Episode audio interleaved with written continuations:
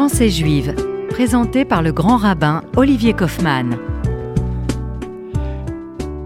Bonjour à tous et à toutes, chères auditrices et auditeurs de RCJ. Nous voilà de retour pour une page de méditation, de réflexion. Ravuta, et étudier avec vous euh, est toujours une source de plaisir et d'enrichissement. Le pouvoir de bénir, le pouvoir d'incarner un amour authentique, le pouvoir de transmettre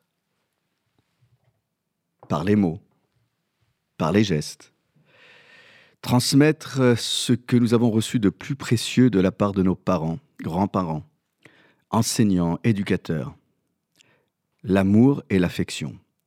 Cet amour qui nous galvanise, cet amour qui nous porte, très loin parfois. Cet amour qui nous permet euh, de nous dépasser, de transcender les obstacles qui peuvent se dresser sur notre chemin. Cet amour encore qui nous permet de devenir meilleurs. Être béni par le regard, par la parole, par les gestes, c'est au cœur de notre méditation de ce matin. Je vous invite à revenir sur ce passage bien connu dans lequel Dieu dit à Moïse Parle à Aaron, Aaron et à ses fils, comme suit. Kot et bene Israël, amor laem.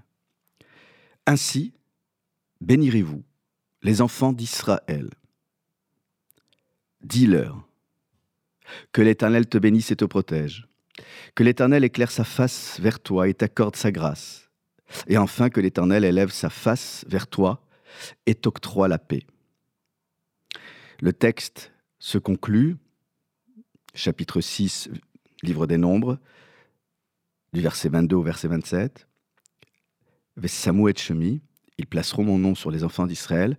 Va ani avarechem et je les bénirai. Vous savez, en exégèse, souvent le vav n'est pas une conjonction de coordination habituelle, ce qu'on appelle un vav de liaison, c'est et, mais c'est souvent aussi un vav d'opposition, mais par contre, mais dans l'autre cas, c'est un vav de finalité, de sorte à ce que je puisse les bénir. Ma bénédiction, pour eux, place, passera par vous, les prêtres. Le pouvoir de bénir, ce n'est pas juste l'apanage exclusif des prêtres, s'il est vrai que c'est leur fonction, il n'en reste pas moins que Dieu dit à un autre endroit du Pentateuque, tem tiuli kohanim. Et vous serez pour vous euh, le règne, vous serez pour moi, pardon, le règne des pontifes, un peuple consacré. Nous sommes tous des prêtres et des prêtresses en puissance. C'est l'invitation euh, à laquelle je voudrais vous associer. Le verset d'introduction que j'ai lu il y a quelques instants, Kote varechu, ainsi bénirez-vous les enfants d'Israël, va susciter euh, l'attention euh, d'un rabbin chassid du 19e siècle, Lévi de Bertitchev. Rabbi Lévi Yitzhak de Bertitchev, dans son livre de commentaires sur le Pentateuque intitulé Kedushat Lévi, il s'interroge sur la formulation euh, de, cette, de ce verset introductif. Ainsi bénirez-vous. Pourquoi ne pas avoir dit plus tôt, ou plus simplement, voici les mots que vous prononcerez Par ces mots, euh, vous pourrez bénir les enfants d'Israël, puisqu'il s'agit de mots, essentiellement. Pour pouvoir euh, nous accompagner dans cette tentative de répondre à ce questionnement sur le texte, le rabbin chassid va avoir recours à un psaume très connu, le psaume 121, Hachem Silecha. Dieu est ton ombre.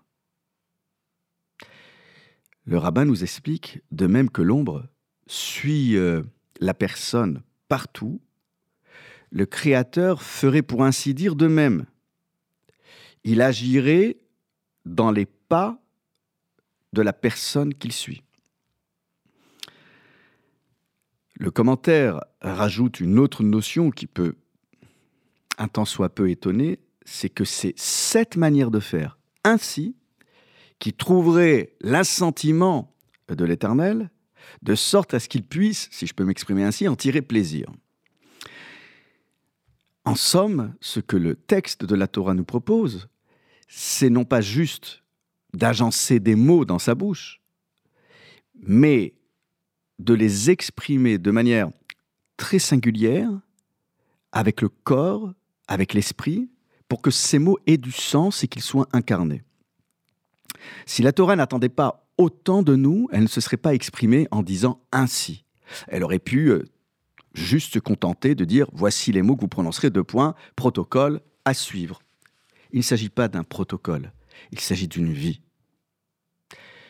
Combien de fois nous nous retrouvons euh, dans des moments euh, difficiles autour d'un être cher qui nous a quittés, et là, toutes les paroles les plus expressives encore faut-il pouvoir les exprimer parfois, ça ne sort pas tout de suite. Toutes les paroles d'amour et d'affection qu'on n'a peut-être pas pu euh, incarner du vivant de la personne émergent. Dans le cadre d'un huis clos, euh, des Shiva, des sept jours où on se retrouve les uns avec les autres dans un cocon familial reconstitué, ou parfois euh, lors d'une inhumation. Pourquoi attendre les moments de crise, les moments de départ pour enfin bénir celui qui devrait être au centre de toutes nos intentions? Les ruptures aussi sont parfois euh, des moments où on pourrait prendre congé de l'autre en bénissant l'autre. Mais les ruptures, force est de constater, sont souvent euh, à l'origine d'autres contentieux. Tout ce qui émerge de plus euh, vil, de plus agressif. Pourquoi ne pas prendre congé en toute amitié, en toute affection? Vous me direz que les ruptures sont souvent euh, des moments euh, de crise et de catharsis. Là, le rabbin est clair.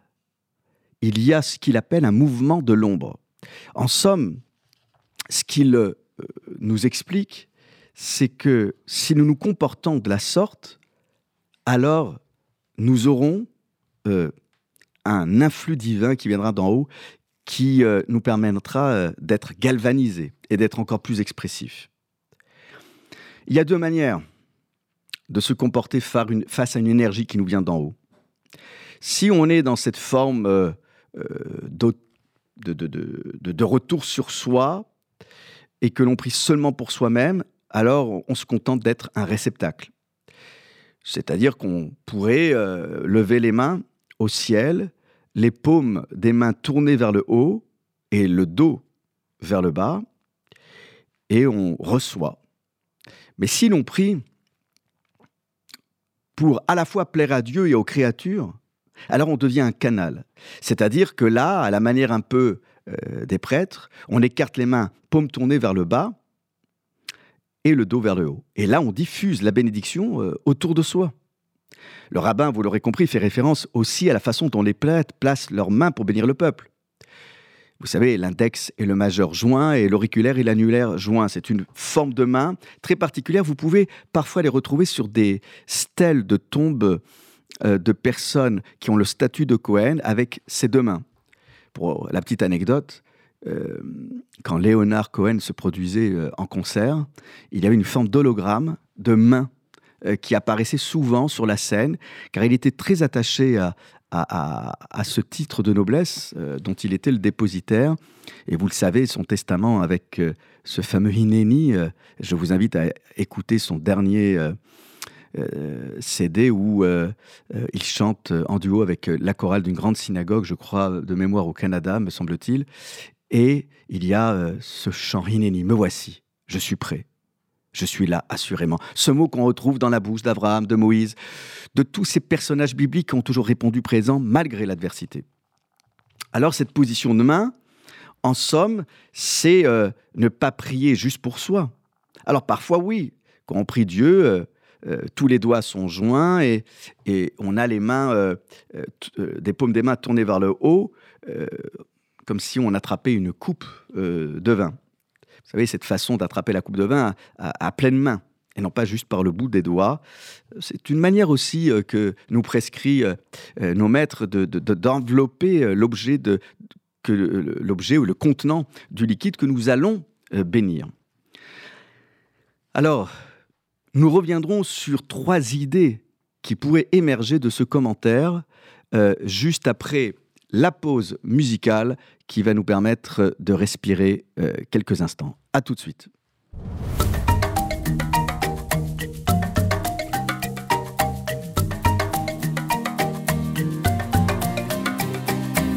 Long can I wait? Playing games behind the door. I wanna head out to the park, jump in puddles and explore. How can I just sit here between these walls? When I hear the wind begin to call?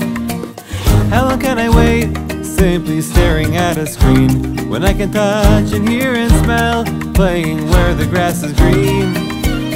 How can I just sit here between these walls when I hear the wind begin to call? Outside, I can spread my wings and fly. The sun is warm and I'm finally feeling free to jump and dance and simply to be me. Cause outside, I can spread my wings and fly. The sun is warm and I'm finally feeling free to jump and dance and simply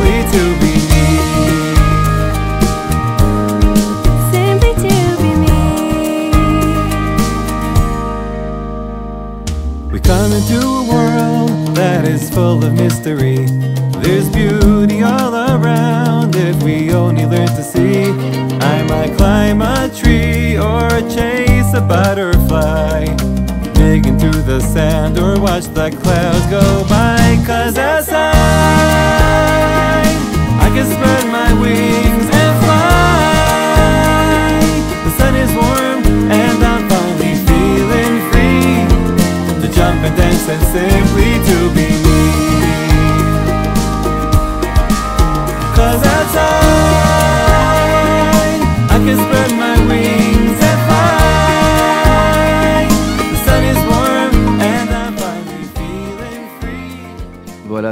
Toujours euh, avec euh, ce groupe Yonona que nous apprécions et qui chante tantôt en hébreu, tantôt en anglais. Alors, je reviens sur les trois idées que je voulais, en somme, reconstituer à travers ce commentaire chassidique. Première idée, la véritable bracha, la véritable bénédiction consisterait à répandre autour de soi l'énergie que l'on reçoit. En somme, à acheminer euh, la présence divine.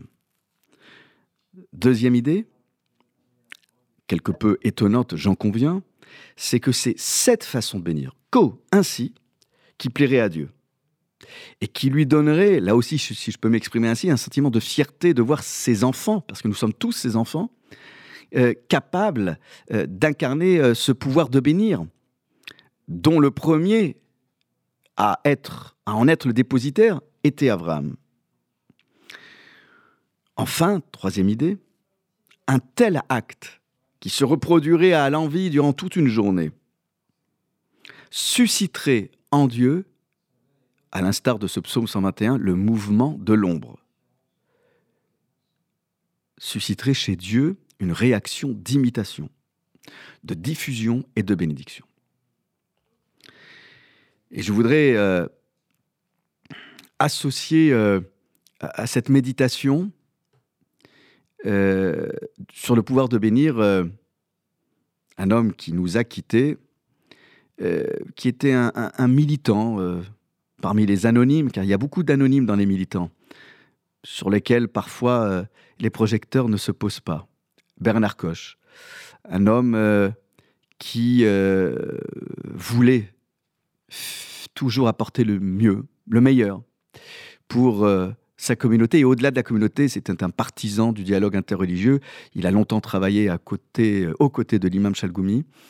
Et c'était euh, cette génération, euh, je dirais, d'après-guerre qui a pu s'interroger sur la manière avec laquelle on pouvait se réapproprier le pouvoir de bénir, ou plutôt le pouvoir d'être béni. d'être aimé. Et j'ai une pensée toute particulière pour, pour sa chère maman. Alors, le pouvoir de bénir, c'est le pouvoir de bénir ses enfants, disais-je. C'est le pouvoir de bénir euh, sa communauté, son peuple. Le pouvoir de bénir euh, de jeunes mariés, le pouvoir de bénir euh, l'humanité tout entière. Mais comment invoquer la présence divine si on ne travaille pas en soi cette capacité à servir l'autre en tant que canal pour cette transmission de la bénédiction divine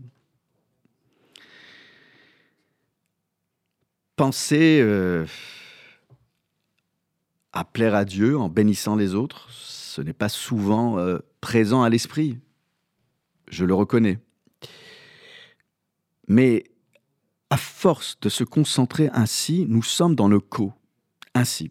Vous savez, euh, au tout début du Pentateuque, quand Abraham euh, pourrait s'interroger sur la véracité des promesses qui lui ont été faites par Dieu, à savoir, tu auras euh, une postérité alors qu'il n'arrive pas à avoir d'enfant, tu auras une terre, il ne la voit pas vraiment encore, et à un moment donné, Dieu le pousse dans ses retranchements, et il le fait sortir de son déterminisme, en disant, regarde les cieux, si, la promesse de la postérité à l'instar du sable euh, de bord de mer ne te suffit pas, alors regarde les cieux et les étoiles, qui elles ne seront pas foulées par les pieds des uns et des autres, mais là on sera, elles seront moins nombreuses que les grains de sable.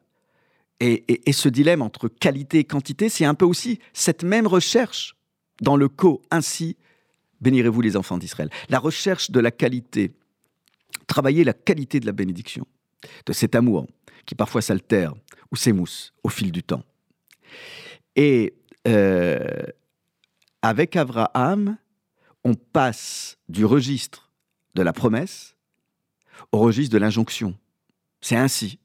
Et parfois, par les mots, on peut susciter une décision divine qui tarderait euh, à venir ou à s'exprimer.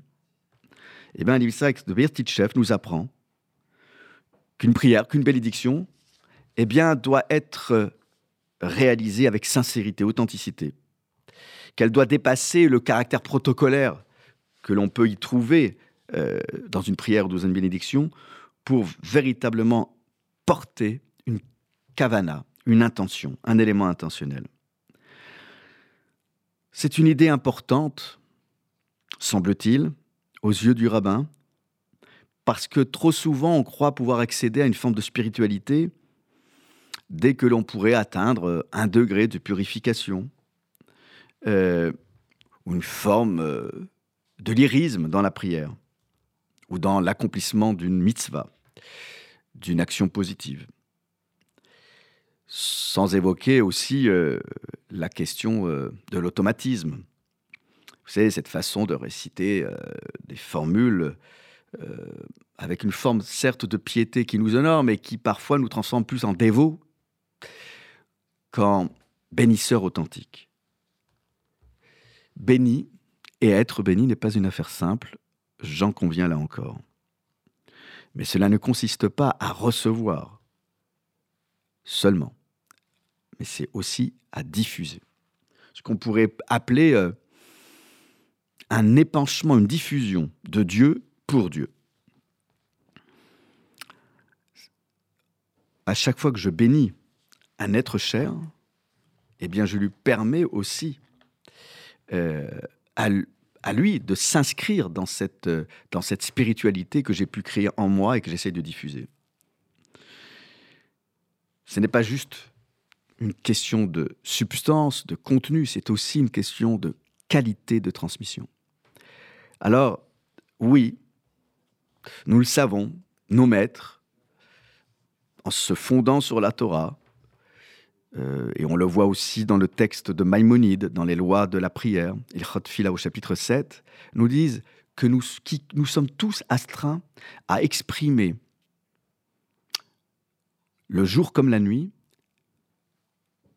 en 24 heures, sans bénédiction. Vous imaginez cette feuille de route que nous devons euh, réaliser euh, chaque jour de notre vie? Lorsque nous nous saluons les uns aux autres, ce n'est pas juste une formule de convention sociale, c'est bien au-delà. J'en veux pour preuve que quand, à partir de ce soir, ou même, on pourrait même dire à partir de mardi soir, puisque dès mardi soir on pense en Shabbat, mais ce soir encore plus, quand nous nous saluerons et nous dirons Shabbat Shalom, ce n'est pas un vœu pieux, ce n'est pas juste une formule de circonstance, parce que Shalom, la paix, c'est l'un des noms de Dieu. Donc, dans notre salutation, on va associer la présence de Dieu. Shabbat Shalom, que la paix du Shabbat soit sur toi. Ce n'est pas un vain mot. Je me souviens euh, d'un vendredi soir euh, d'été dans les rues de Jérusalem où euh, nous pouvions croiser un homme qui, lui, en disant Shabbat Shalom, mettait un nigoun, un air. Il ne disait pas Shabbat Shalom, il chantait le Shabbat Shalom. Eh bien, euh, que nous puissions, euh, là encore, euh, incarner cette musicalité que nous retrouvons dans nos textes. Je vous souhaite sincèrement de pouvoir vous bénir les uns et les autres, toutes générations confondues. Le monde ainsi sera béni à travers vous et vos bénédictions. À très vite. Shabbat Shalom.